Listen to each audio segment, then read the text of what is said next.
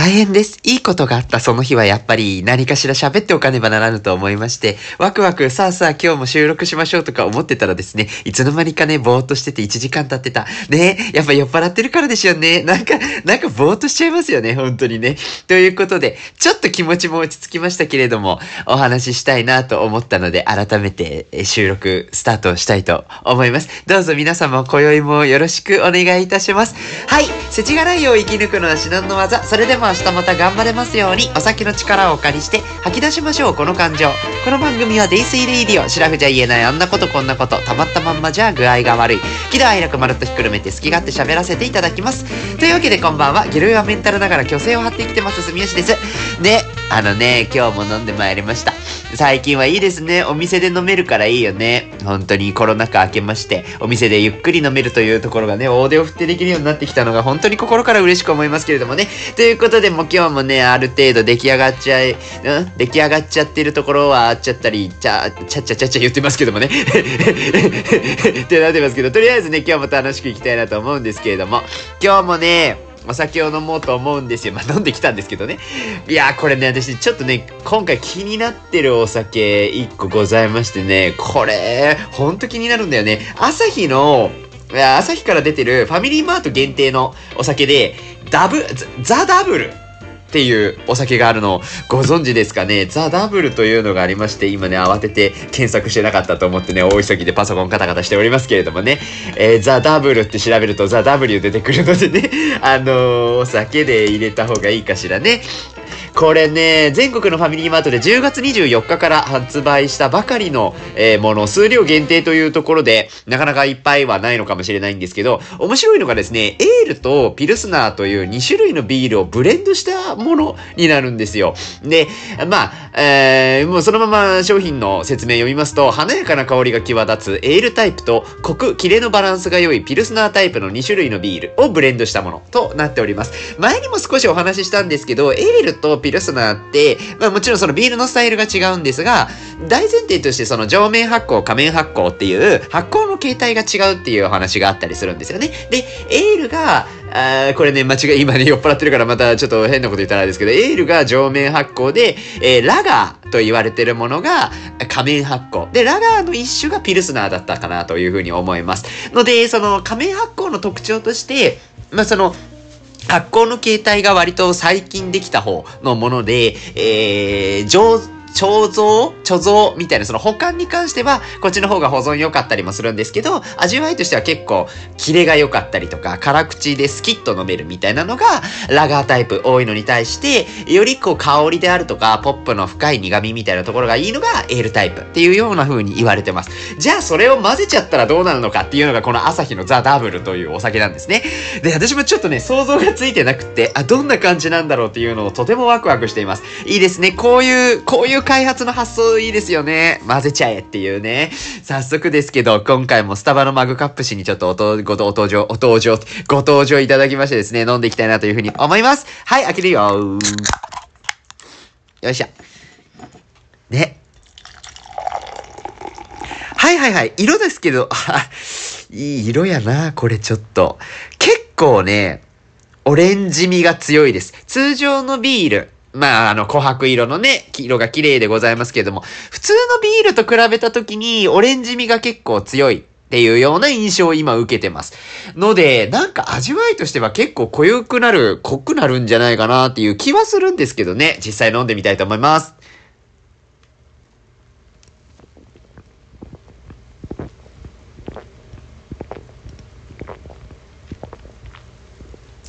おー、いいねわ、なあ、結構、辛口が強いかもしんないですね。なるほど。いや、美味しいです、美味しいです。確かに、その、エール独特の、エールタイプのビール独特の香りっていうところうん。これは結構口の中入れた時にふわーっとこう鼻に抜けるみたいな感じがあるんですけど、合わせて結構特徴的なのが、キレ。うん。キレはね、結構スパッとあるような感じがしますね。なので、しっかりビール飲んでる感っていうところは結構強いなって思うのと、まあ、それに付随してちょっとコク深さと言いますか、味わいは結構ね、苦味が結構美味しかったりする。特徴的なのはキレかな。これ結構キレがいいビールだなって思いました。飲んでても、スパッとこう、なんでしょうね、いろんな物事に鋭く切り込むみたいなね、そういう特攻隊長みたいな感じの味わいはありますかね。美味しいです。うん。なあ、まあこんな、なるほどね、エールとピルスナー、こうやって混ぜていくと、こういう味わいになるのかっていうのもちょっと面白いなって思いますよね。これね、朝日のザ・ダブルなんですけど、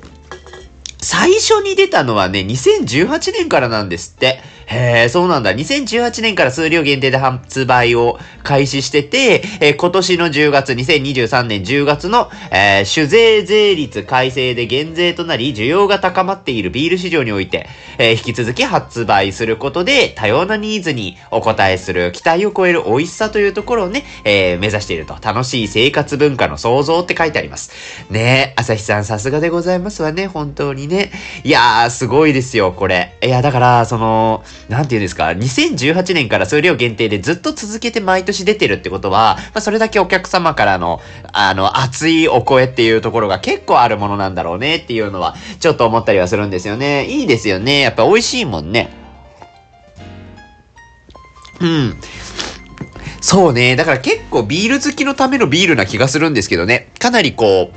う、さっきも言ったけど、キレ味というところが結構抜群にいいので、割かしそのビールの飲み応えとか重視する方はおすすめしたいところがあるかもしれないですね。うん、いいよね。この混ぜるっていう発想好きだな。ね、とても良いと思います。ファミマ限定のものでございました。結構コンビニ限定のね、お酒っていうところはなかなかこう面白い商品っていうところがかなりたくさん発売されておりますので、このあたりはね、いろいろと私もコンビニうろちょろする時がありますのでね、合わせてなんかいいやつないかしらって言って探してみようかなというふうに思っておる次第でございます。はい、とても良い時間を過ごしましたね。あ、なんか終わる定になっちゃいましたけど、まだ喋ってもないですけどね。そうなんですですよ。今日はですね、あれなんですよね。まあ、今回、ちょっとこの放送なん、いつ公開するのか、ちょっと今、ちょっと見当もつきませんけれども 見当もつかないんですけどね。あれでございますよ。マラソン大会が近づいておりまして。ここ福岡ではですね、11月の12日ですかね、日曜日には、福岡大会、あ、間違全然、全然言えてない。福岡マラソンね、えー、2023がございまして、今年で、ね、10周年ですか。えっ、ー、と、10回記念大会という記念すべき大会になっております。で、マラソン大会、この福岡マラソンには私も実は、えー、出走をする予定でおるんですけれども、まあ今週なのでお酒を控えるかと言われたらそんなこともないわけでですね、まあ普通に楽しく飲んでいる次第でございます。まあなんて言うんですかね、こうメンタル面というところは、なあまああんまりね、変にこう、キツキツにしちゃうと、私なんか特にそうゲロイはメンタルと自分で名乗ってるところもありますので、あまりね、こう、ね、厳しく自分を律しすぎるとストレスかかって 思った以上にあんまりポテンシャル発揮できないとかね、あり得ると勝手にそんなことを甘めに思っておりますのでね。まあまあ、なるべくちょっと直前は減らそうかとは思いますが、その分ね、ちょっと、あの、泥酔レディオについてはまとめ取りしとこうって思って楽しく飲んでる次第でございます。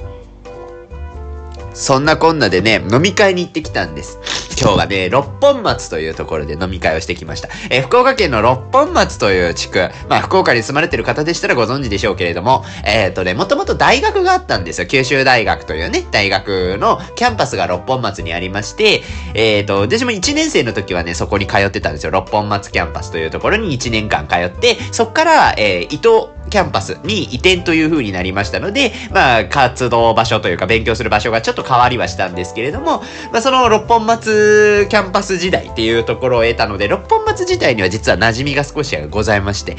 とはいえもう大学がえー、伊都キャンパスの方に本拠地が移動しましたので、もう今は全然、えっ、ー、と、もう建物もね、それこそ住宅できるマンション、分譲ですかね、あれね、マンションが建ったりとか、えー、ショッピングモールとかが建ったりとかしておりまして、今もう本当に六本松は、あだいぶ都会になったようなね、もう本当に洗練された街という感じがしておる次第ではございますけれども、そんな六本松でですね、えー、飲み会をしてまいりました。六本松ちょっとね、奥に入っていくと、まだその昔からやっている居酒屋さんとか、結構、なんか、特徴的な料理出してくれるような、お店とかがいろいろありまして、まあ、掘り出し物のところが結構多いところがあるんですけど、今回行ったのがね、クジラという名前のお店でございます。はい、クジラについてはね、あのー、あれも出しとこいきましょうか。その、概要欄のところにリンクも貼っとこうかなと思うんですけれどもね、ここがまたお料理がね、とっても美味しいお店でございましてですね、えお魚料理とかも中心に多いのかな？なんか、エビ、エビ系とか、海鮮系とかもありつつ、あの、チヂミとかね、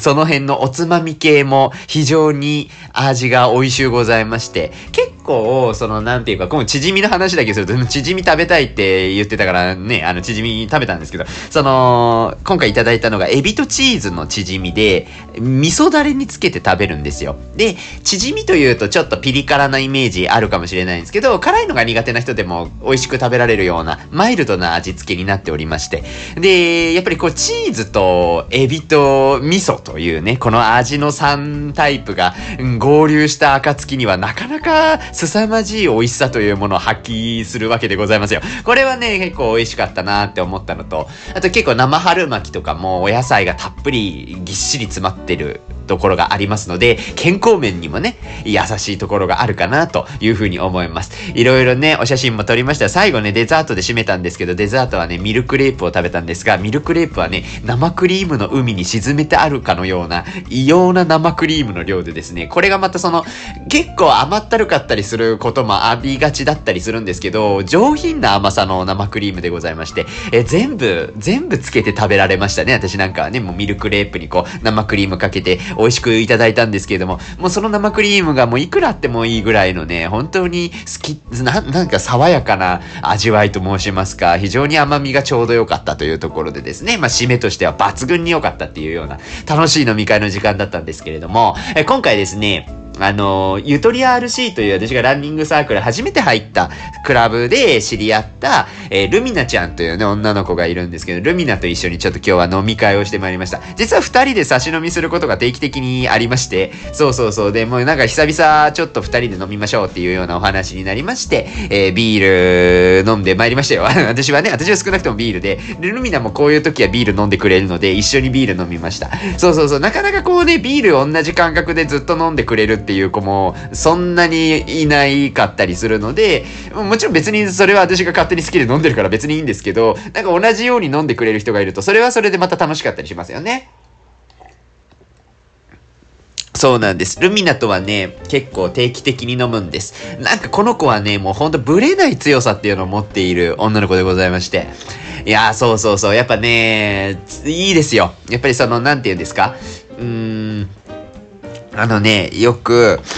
るみんなとこう、おしゃべりしながらですよ。まあ、いろんな話をするんですよね。まあ、それこそ今日もお話するんですけど、なんか割かし、こう、いろんなお仕事の話もそうだし、え恋愛の話とかももちろんそうなんですけど、まあまあ、確固たる彼女の考えというのがあって、それは毎回聞くたびに、やっぱりブレないっていうところを改めて実感させられるというか、もう本当に、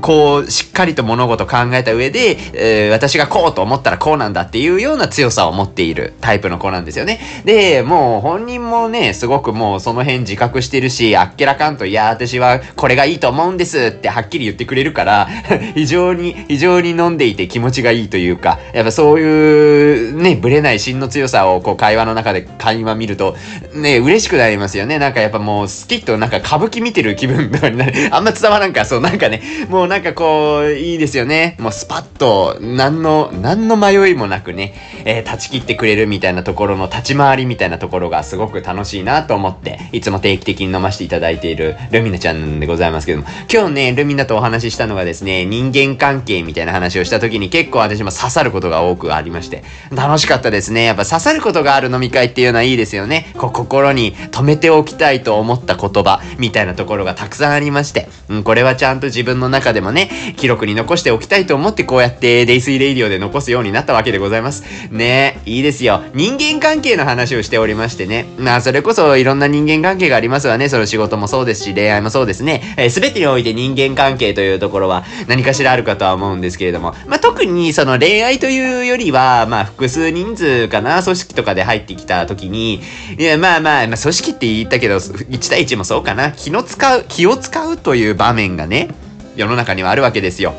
で、この気の使い方みたいなところって、結構、深掘りして考えていくと、すごいトピックになるよねっていうようなところを今日お話しして、でし、割とそれが結構刺さったというかね、うん、いろいろ考えたなーって思いました。前に、それこそエピソード何だったっけ？これ毎回ね、エピソード前のエピソード遡るときに何話だっけ？を全然思い出せないので、事前に調べとけばいいんですけど、毎回忘れるんですよね。今、大当てでね、こうやって見てますよ。あのー、なんじゃったらおかい、あれは。あのね、えー、配慮について、えー、一回なんか語った回あったような気がするんですよね。あれなんだったかな？そうそうそう、ちょっと待ってね、今一生懸命見てますから。あの、皆さんには見てないでしょうけど、今私はパソコンで一生懸命検索してますよ。もう酔っ払った後のパソコンなんてさ、もう全然、全然ね、あの手が回らないわけですよ。まあ手も回ってないし、頭も回ってないんですけど、あ、そうそう、エピソード57だわ。57話の悪意なくやらかす人は大抵配慮を書いているっていうタイトルで なかなか攻めた提言系のラジオ出してしたんですけど、その時に言いたかったのはですね、そのなんか人間関係円滑にしていく上で、まあなんか誰々さんって嫌な人よねとか、悪いよねみたいな、もう本当悪い人だよねみたいな、そうなんかちょっと悪意を持って自分に接してるんじゃないかっていうような勘繰りってやりがちだと思うんですけど、実態そんなに悪意持って人を責めてるやつってほとんどいないよねみたいな。話はあって、まあそういう方よりも、なんか職場とかでよくある話でいくと、結構配慮に欠けた行いっていうところが人を傷つけちゃうんじゃないかと。例えばその情報共有一つとっても、えどういうその指示系統に今なってて、それをすっ飛ばすみたいなのって、まあ単純な忘れてたっていうだけの事象かもしれないけど、そこに対してね、やっぱり、その、しっかりとね、ここに関わっている、プロジェクトに関わっているメンバーとしてきちんと情報共有できるか否かっていうのは、根本には配慮だと思うよねっていうような話を一回全力で飲みながらやったっていうのが あったんですけれども、その、配慮はね、確かに大事っていうのは今も全然意見としては変わってないんですけど、一個やっぱりその配慮の仕方一つ取ると、やっぱり神経がすり減っちゃう時ってあったりするんですよ。やっぱり人にこう気を使うっていう、まあ要は配慮するみたいな時に、に、もちろんその人がどんなことを思うのかとか、真剣に考えていくわけですよね。で、まあ仮に、もうお友達、仲のいいお友達だったりとか、まあ恋人だったりとかでもいいでしょう。うん、っていう時にも、やっぱ最低限気は使ってると思うんですよね。まあ気を使うイコール、やっぱ神経がすり減って疲れちゃうっていうのは全然あり得る話だと思うので、やっぱり配慮を大事にしつつ、その、自分が疲れちゃうっていうところの自覚をした上で、そこのなんかコントロールールみたいなところって結構やっておかないと、自分が人間関係の中ですごい傷ついてもう疲弊しちゃうよねっていうところを結構今日ルミナとずっと話してたんですよ。で、これすごい大事だなと思ってて、で、まあそのね、目の前にいるルミナちゃんに関しましては、この子はその場で言いたいこと言えちゃう系なんですよ。だからその結構思った時にパッと自分で言語化ができて、それをもうもちろんね、その空気読まずにバッと伝えるというものでもなく、ちゃんとある程度、あの、配慮はもちろんそこは持った上で、でも言っちゃうっていうようなタイプの子なんですよね。もちろんそのなんか、やっぱり人によっては言いたいことがズバッと今日急に来た時に、やっぱりびっくりしちゃう子とかもいらっしゃるので、もうこの辺は相性はもちろんあると思うんですけど、個人的にはやっぱ言いたいことをちゃんと言ってるっていう、そのまあ本音で接してくれるみたいなところは、わりかしこう人間として信頼が起きる要素の一つだと思うので、この辺ね、すごいこの子は強いね、やっぱりね、ブレないねって思いながら 話聞いてたんですけど、まあ、中にはやっぱそれができないタイプの人っていらっしゃると思うんですよ。もう本当に性格が特に優しい人って、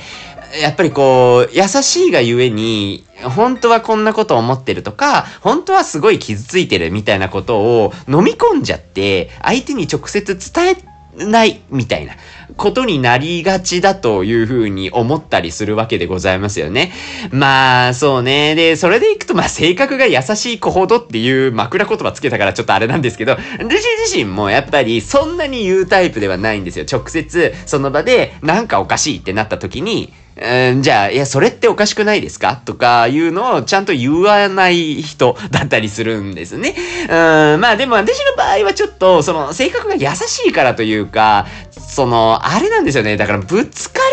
る、なんかその人間関係におけるものなので、なんていうかこれをストレートに今言っちゃった時に、相手の感情を逆なでしちゃうんじゃないかとか、かえってそう言い合いになった時にちょっと面倒よねって思ったりとか、そっちでなんかちょっと飲み込むみたいなことは結構あったりするんですよ。そう、なんかね、やっぱね、なんかうまく言えない。そう、なんか本当はこんなこと思ってるんだ、みたいな時に、もちろんなんか言える子もいるんですけど、まあ、この子だったらこれぐらい言って、ちゃんと真意伝わるっていうような信頼感がある人にはまあまあ言ってたりはするんですけど、なんか、特にまだ歴が浅い人、そんなに人間関係つ、まだは、あってそんな数回とかのレベルの人とかだと、やっぱりそんなパッとは言えないから、もう、うん、仮になんかちょっと自分がんって思ったようなことも一旦はもう飲み込んじゃってしまうみたいなことは私はあるなと思って、その辺がやっぱルミナの、ルミナとの対比で、ああ、そうだな、私こういうところあるよねっていうのはちょっと思ったりはしましたかね。だから私の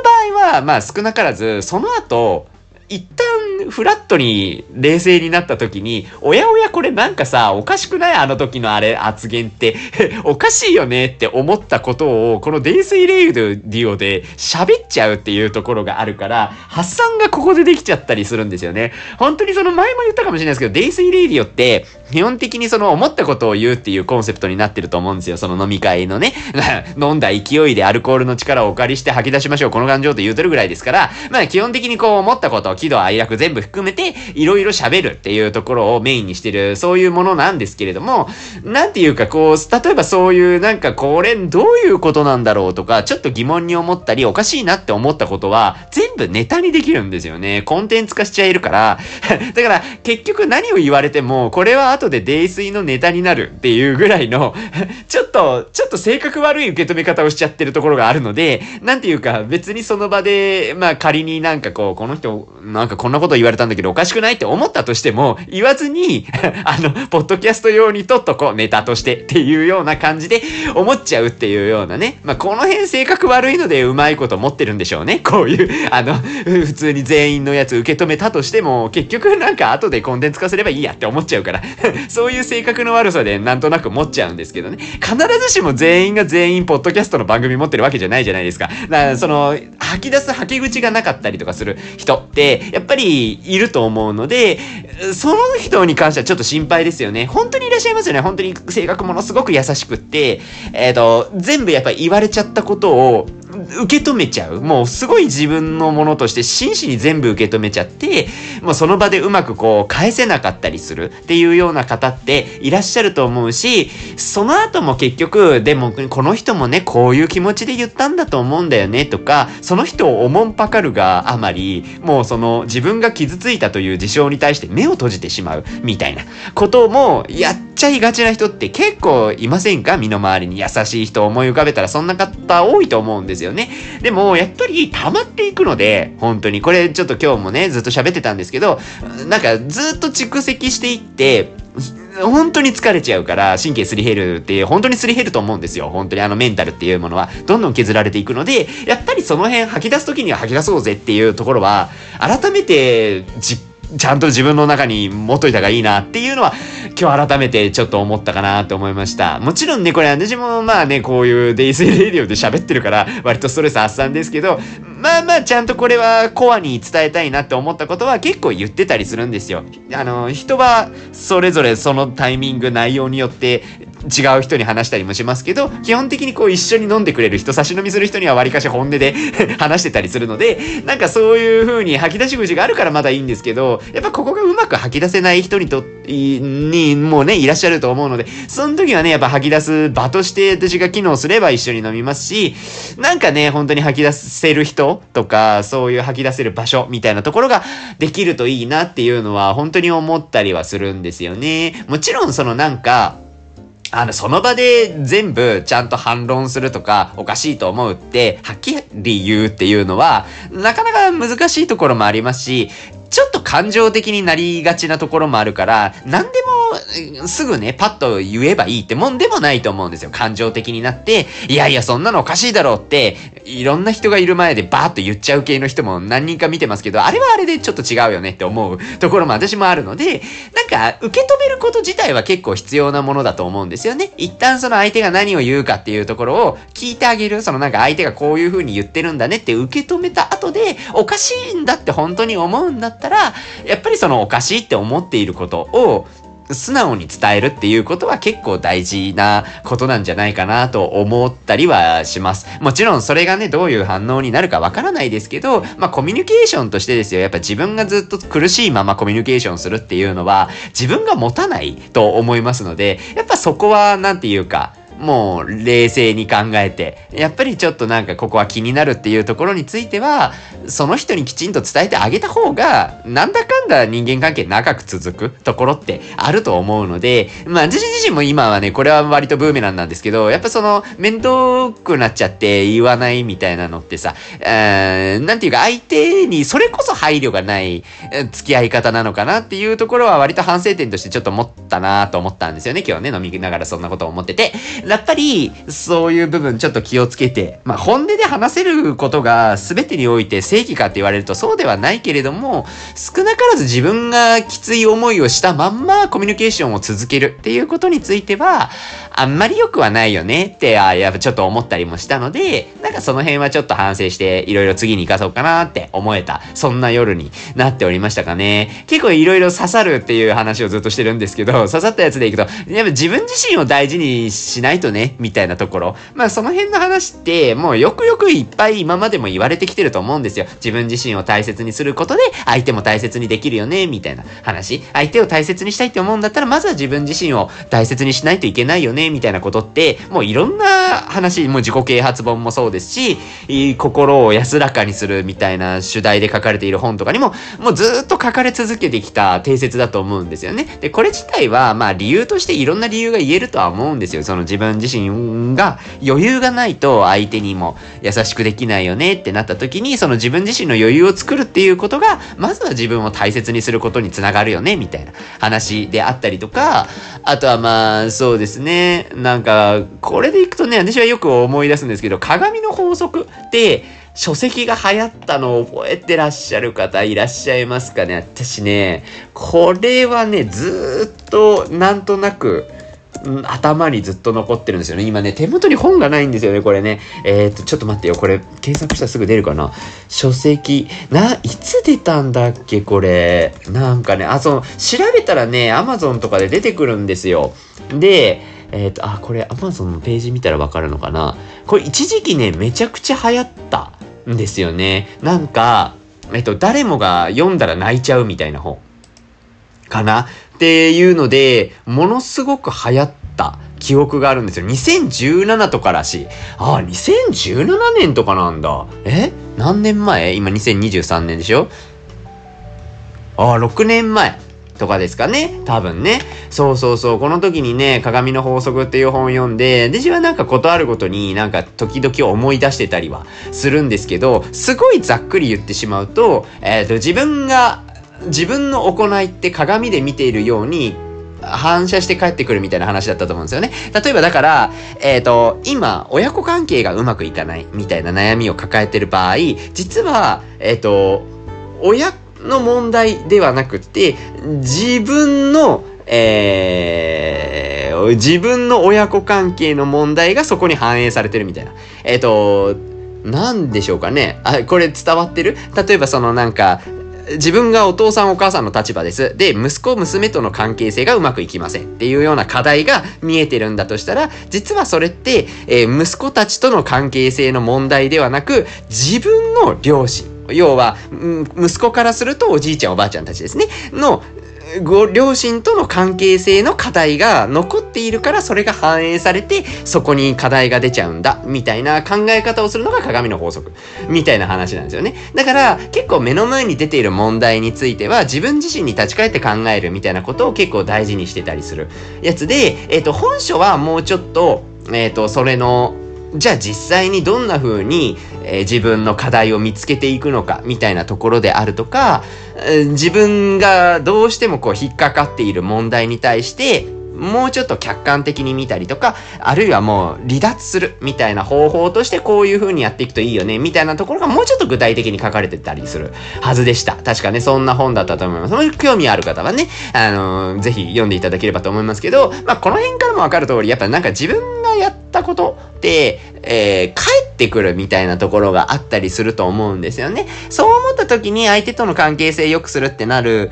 大前提として自分自身の行いというか、自分自身との対話みたいなところって結構根本になってくると思うんですよ。これはなんか鏡の法則の応用で言えるかなと思っているので、まあそういうのもくるめてもやっぱ自分自身を大事にするっていうのは結構大切なことなのかなというのはちょっと思ったりはいたしますかね。うん、そんなことは思いますね。まあなんかね、わかるんですけどね、結構そのなんか自分のことを後回しにしてでも他人に尽くしたいと思ってそういう行動原理で動いてらっしゃる方もたくさん世の中にはいてそれって本当にすごいことだと思うんですよ。ものすごいすごいことだと思うんですけどやっぱりどこかしらで自分のことを大事にできてない場合ってえっ、ー、と持たないと思うんですよね、結局。その長続きしないっていうところがあるから、やっぱりそこって考えないといけないしですね。で、周りもそう思うんですよ。やっぱりすごく他人に尽くすようなもう本当に人徳のある方にはずっと幸せでいてほしいってみんなやっぱり思うと思うんですよね。その時にもうその人自身がそもそも自分自身のことを大事にしてないっていうのって周りから見た時にやっぱり心配になってきたりもするところもあると思うんですよ。何よりやっぱみんなが好きなあなたはあなたのことをあなた自身がまず愛してねっていうような話になってくると思うので、やっぱりそういう意味でも自分自身を大事にするっていうところは、うん、すごく、すごく大切にした方がいいのかなっていうふうに考えてる次第でございますかね。うん、まあね、その、わかるんですよ、尽くすっていうの。まあ、その、デジモン割かし、その、定期的になんですけどね、これ人生の長いスパンにおける定期なんですけど、その、なんか妙に人に尽くす時期とかあるんですよ。これは、なんか今冷静に振り返ると、なんでそんなにっていうぐらい、なんかね、ずっと尽くしちゃう時があるんです。一定の人にね。っていうのが結構、姉父の中の人生で何人かいるんですよ。やっぱこの人にはなんか妙に、この人が言うことは全部やってたな、みたいなのが定期的に来るんですね、結構。で、そのたんびに、やっぱりなんかそれって大事にしてるというよりは依存なんだなっていうのをすごく自分の中では思ったりもするので、なんか、毎回ね、反省しなきゃとは思いつつ、繰り返してるので、多分あんまりちゃんと実感ができてないんでしょうけど、気をつけなきゃなっていうのは毎回思ってたりします。もうね、年齢も30も超えてまいりまして、30半ばになりましたのでね、あんまりその、なんか人の関係について、大事にすることはとっても大事だけど、依存する。なんかもうその、何のために大事にしてるのかわけわかんなくなるような感じは、ちょっと気をつけとかないといけないなとは思いますし、その前提としてやっぱり自分自身のことをせめて自分自身は大事にしてあげたいなっていうのは、私も改めて思ったので、みんなでそういう風になっていきましょうよっていうようなお話でございました。っていうような飲み会を定期的に開催して楽しんで飲んでます。